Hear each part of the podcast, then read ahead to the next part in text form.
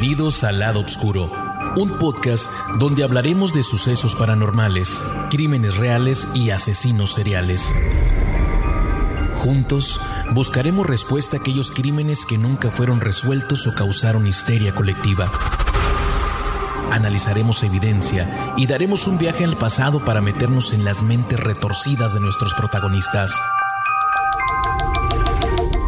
El lado oscuro es parte del Jefe Pods, una división de Glades Media.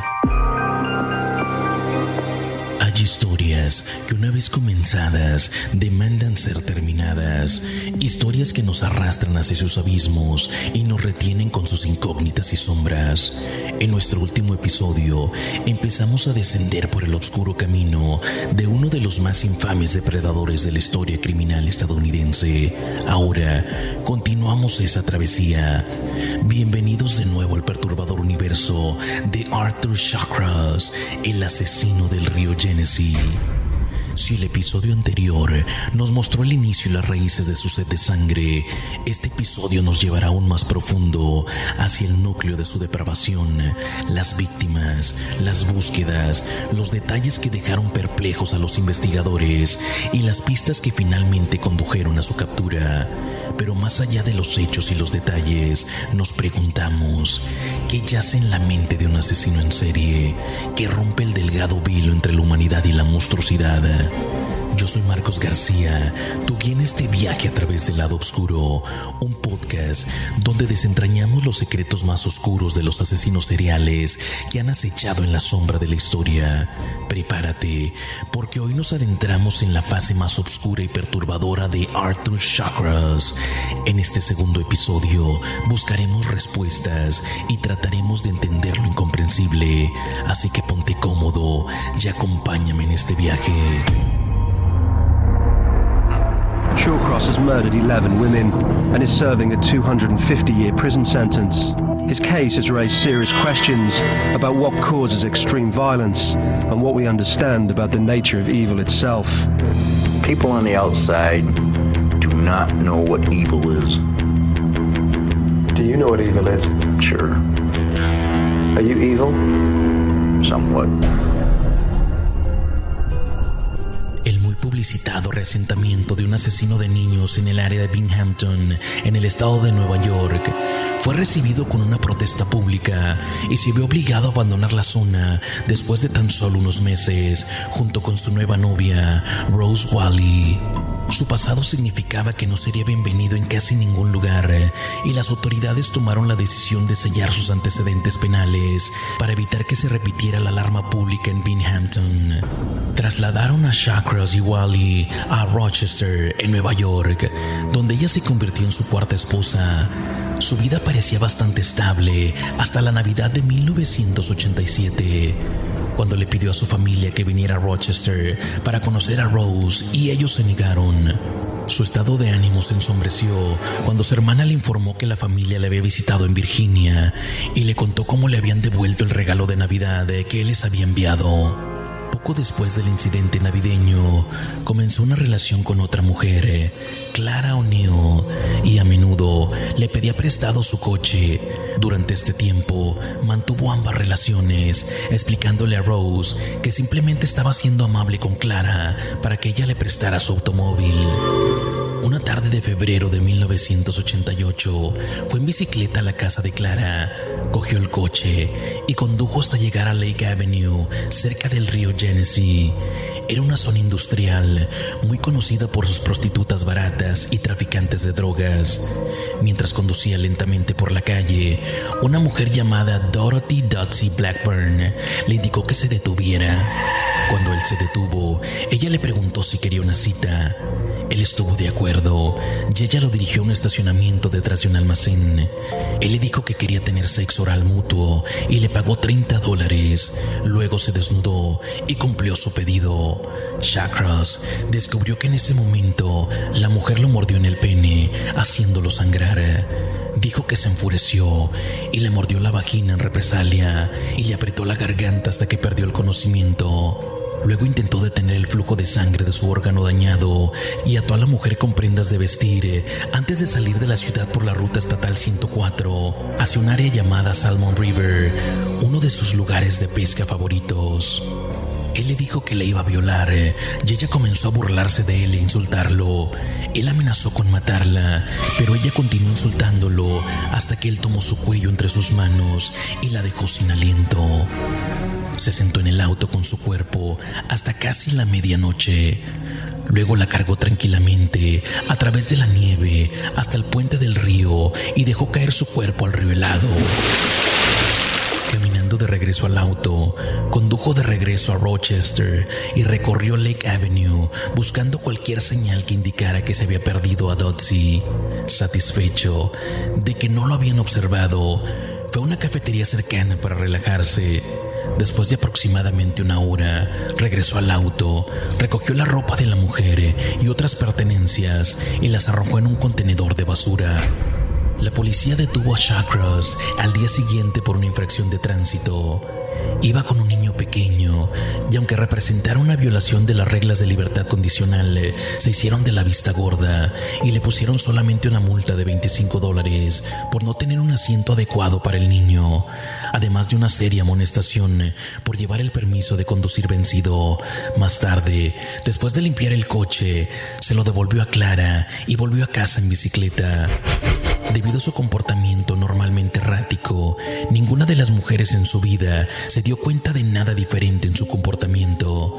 En los meses siguientes, Arthur se convirtió en un cliente habitual de Lake Avenue y las prostitutas locales lo conocían como Mitch. El 24 de marzo, la policía encontró el cuerpo de Dotsy Blackburn flotando en el río a cierta distancia, río abajo del área donde lo habían arrojado.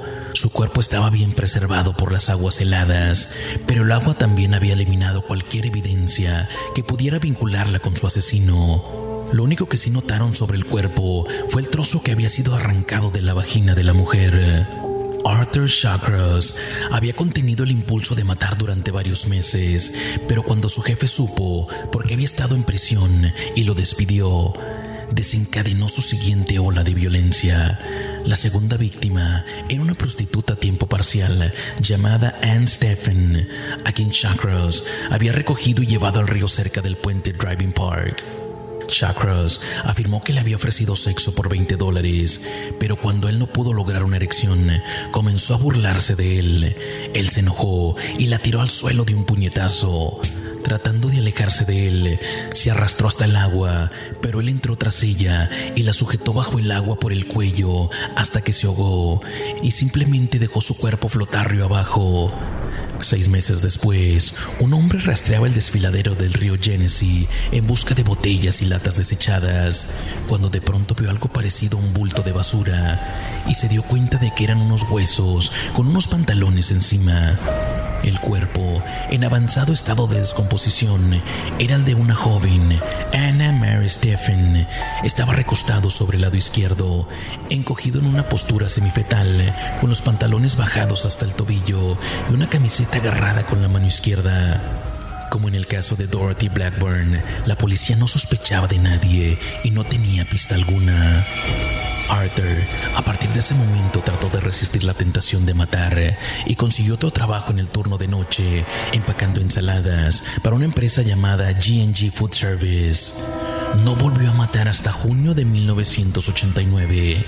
Su tercera víctima se diferenciaba de las dos primeras en que no era una prostituta. Era una mujer sin hogar de 58 años llamada Dorothy Keller. Shakros había conocido a Dorothy cuando ella trabajaba como camarera en un restaurante que él frecuentaba. Los dos entablaron una amistad que rápidamente se convirtió en una aventura. Tarde, Arthur se dirigía al río a pescar cuando se detuvo para hablar con Dorothy. Cuando supo a dónde iba, le preguntó si la llevaría con él y él estuvo de acuerdo. Según Shawcross, pasaron la mañana pescando y haciendo el amor hasta el mediodía. Cuando empezó a llover, se acurrucaron bajo un refugio que él había construido. Poco después, discutieron sobre el robo de dinero de ella y sobre sus relaciones con Clara y Rose. Afirma que cuando ella amenazó con contarles a las otras mujeres sobre su aventura, él se enojó demasiado. tomó un pequeño tronco y la golpeó en el lado de la cabeza, matándola instantáneamente. Después de esconder su cuerpo bajo un árbol caído, regresó a casa.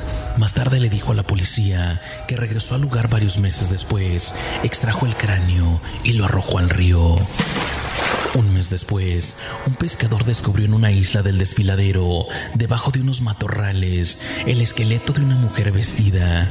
Como detalle macabro, la policía encontró una cabellera castaña, peinada con una cola de caballo, pero ningún cráneo.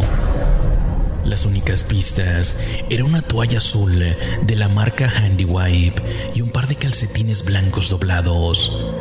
La siguiente en morir fue otra prostituta de Lake Avenue, Patty Ives, que ella le ofreció sexo por 25 dólares cuando se acercó al mismo restaurante donde había trabajado Dorothy. Él estuvo de acuerdo y fueron a un sitio de construcción y se acostaron en un montículo de arena. Mientras tenían relaciones sexuales, Chakras dice que atrapó a Ives tratando de quitarle la billetera y la empujó con fuerza contra el suelo. Cuando ella comenzó a llorar, él la violó analmente y comenzó a estrangularla hasta que se quedó quieta. Escondió su cuerpo debajo de algunos restos de material de construcción, esperó hasta que oscureciera y simplemente se fue a casa. Pasó una semana y unos niños que buscaban una pelota vieron un pie saliendo de un montón de cartones debajo de un gran árbol de maple cerca del borde oriental del río Genesee. La policía levantó los cartones y encontró el cuerpo de una joven prostituta. Patricia Patty Ives tenía la cabeza metida en un agujero, en una valla oxidada, y su cadáver estaba cubierto de abejas. Dos meses después, mató a otra prostituta llamada Frances Brown, en circunstancias similares, excepto que en este caso afirma haber estrangulado a Brown con su pene mientras le practicaba sexo oral y continuó teniendo relaciones sexuales con su cuerpo aún después de muerta. Cuando arrojó su cuerpo por unos montones de tierra cercanos, arrastraron tantos escombros que la policía pensó que el cuerpo había sido cubierto intencionalmente. Tras el asesinato de Brown, los medios comenzaron a retomar la historia de los asesinatos de cinco mujeres en Rochester en un plazo de 18 meses, llamando al autor desconocido el acechador nocturno de Rochester, el estrangulador de Rochester y el asesino del río Genesee. Algunos incluso sugirieron que los crímenes eran similares a los asesinatos de Green River en Seattle y especularon que el asesino simplemente había cambiado de localidad.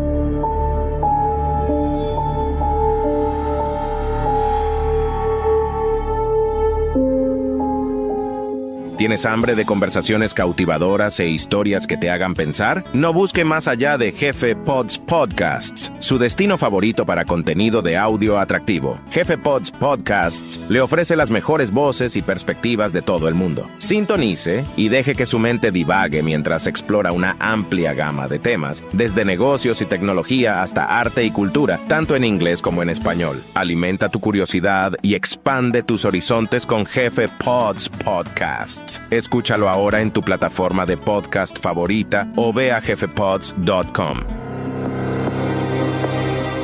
Su sexta víctima, Shacross volvió a elegir a alguien cercano a casa. June Stutz era una amiga de Arthur y Rose, una visitante habitual a su casa. También tenía un ligero retraso mental. Shacross había visto a June sentada cerca del río en un cálido día de noviembre y le pidió que fuera a dar un paseo con él. Ella aceptó agradecida y condujeron hasta una playa local donde jugaron en la arena y alimentaron a los pájaros antes de caminar hasta una zona desierta y tumbarse en el suelo para hacer el amor. En algún momento, mientras hacían el amor, Shacross afirmó que hizo un comentario inocente acerca de que ella no era virgen y ella comenzó a gritar. Luego le tapó la boca con la mano para silenciarla, pero pronto se dio cuenta de que la había asfixiado. Luego la abrió con un cuchillo para que se descompusiera más rápido. La cubrió con una manta y la dejó.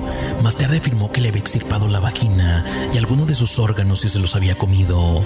A pesar de tantos esfuerzos policiales en la búsqueda, fue un hombre paseando a su perro el que descubrió el siguiente cadáver, esta vez un poco más adelante, en el desfiladero, en medio de los juncos y riberas húmedas del río.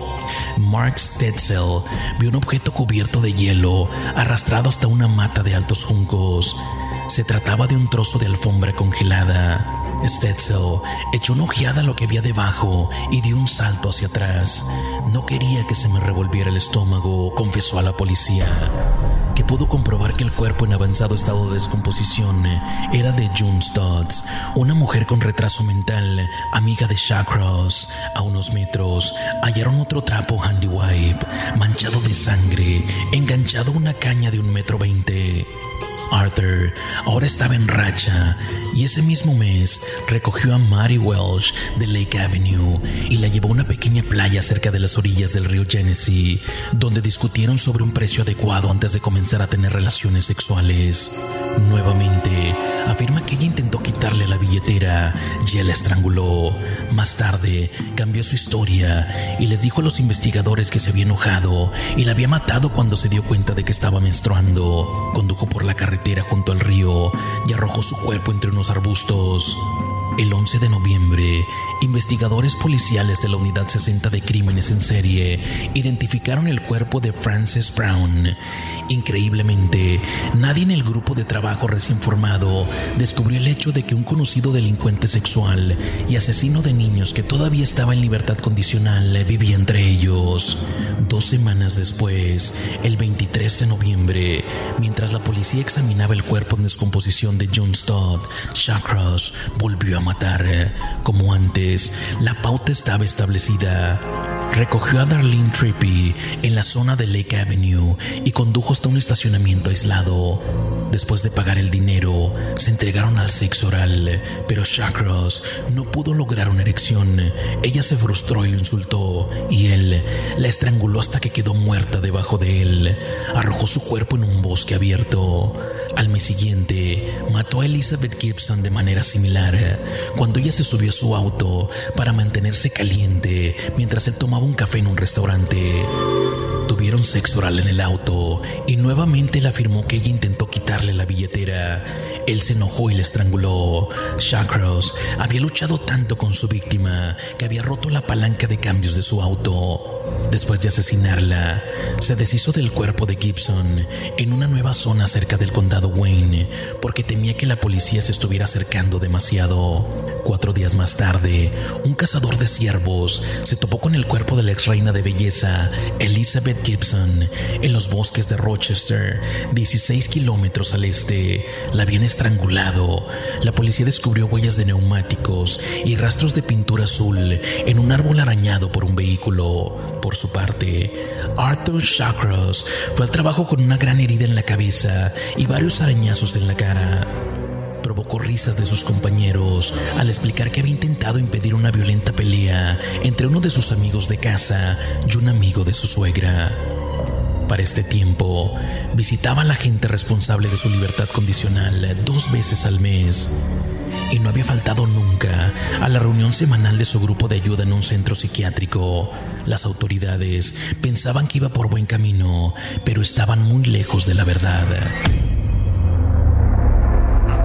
El 17 de diciembre, y aunque la policía estaba en el área de Lake Avenue, Arthur Shawcross recogió una de las más endurecidas y prudentes prostitutas de Rochester, June Cicero, la gata salvaje.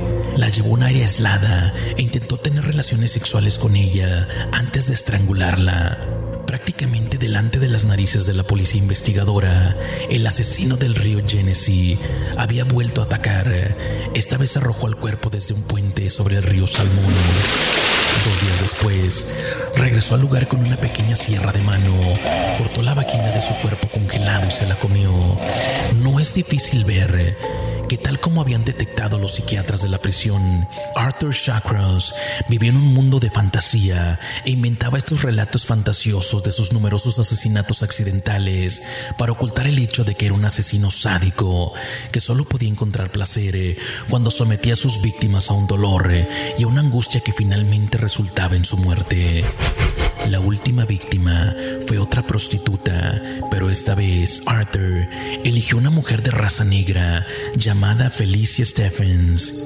En entrevistas posteriores, afirmó que no podía recordar ningún detalle del asesinato de Felicia, solo que ella era de la raza negra y que él había estrangulado y arrojado su cuerpo cerca de los de Jen Cicero y Dorothy Blackburn.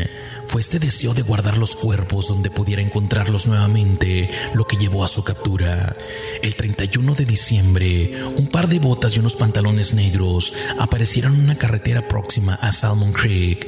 Había una tarjeta de seguridad social en el bolsillo. Pertenecía a Felicia Stephens.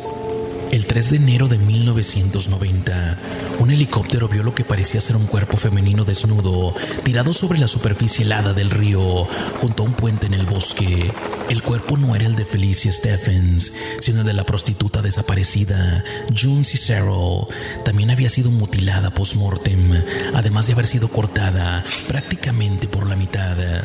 Aún más impresionante, el helicóptero vio un hombre parado en el puente junto a una pequeña furgoneta.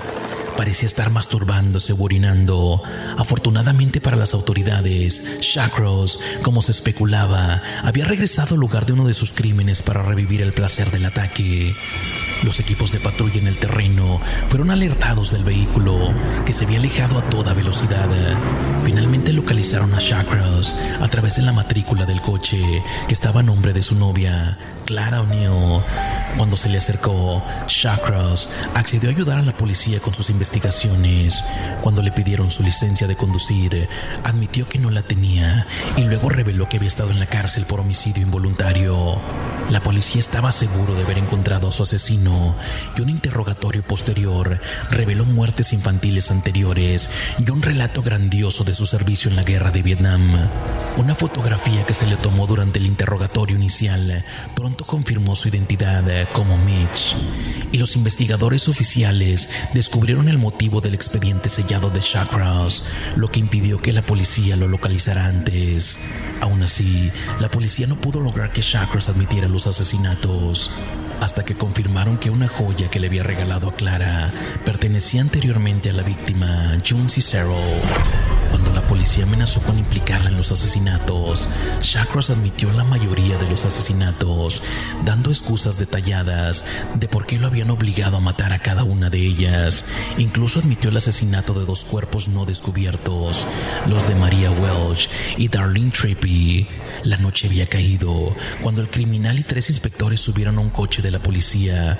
Se dirigieron cerca de la costa del lago Ontario y sosteniendo una linterna con las manos esposadas, Shacro se abrió camino a través del bosque y luego se detuvo. Es aquí. Y en ese instante terminó la búsqueda de tres meses para encontrar a Mary Welch. Los agentes continuaron hasta una alcantarilla a unos 8 kilómetros de Salmon Creek, donde el cadáver de Trippy estaba cubierto de hojas. En noviembre de 1990, Shawcross fue juzgado por los 10 asesinatos ocurridos en el condado Monroe. La última víctima, Elizabeth Gibson, fue asesinada en el vecino condado de Wayne. Durante el juicio, la defensa de Shawcross trató de conseguir que lo declararan inocente por incompetencia mental. Los psiquiatras que participaron destacaron el hecho de que tenía daño cerebral y un trastorno de personalidad múltiple y que sufrió abusos sexuales cuando era niño. Esto, en combinación con un supuesto trastorno de estrés postraumático, resultado de sus días de combate, le permitieron evitar una condena de muerte. El 13 de diciembre de 1990, el jurado del condado Monroe dio a conocer su veredicto. Culpable de 10 cargos de asesinato en segundo grado, fue condenado a 250 años de prisión. Más tarde, recibió una segunda condena en el condado Wayne por el asesinato de Elizabeth Gibson. Shawcross estuvo recluido en el Centro Correccional Sullivan en el estado de Nueva York hasta el 10 de noviembre del 2008. Cuando se quejó de un dolor en la pierna, fue trasladado a un hospital donde murió ese mismo día de un paro cardíaco. Mientras las notas finales de la historia de Arthur Shawcross resuenan en nuestros oídos, nos quedamos con un sentimiento de intranquilidad. El rastro de terror que dejó a su paso por Rochester no solo habla de la monstruosidad que un individuo puede albergar. Sino también de las innumerables vidas que se vieron afectadas por sus acciones. Las aguas del río Genesee pueden haber seguido fluyendo, pero las cicatrices que Chakras dejó en la comunidad perduran por siempre. Al reflexionar sobre este oscuro capítulo en la criminología, es esencial recordar no solo a las víctimas y a los seres queridos que dejaron atrás, sino también a las innumerables personas que trabajaron incansablemente para llevar a Chakras ante la justicia. Las historias como la suya nos desafían a cuestionar y entender las profundidades y complejidades de la mente humana. Gracias por acompañarme en este viaje a través de la vida y los crímenes de Arthur Chakras. Yo soy Marcos García y te espero en nuestro próximo encuentro en el lado oscuro, donde las historias nunca terminan y los ecos del pasado continúan resonando.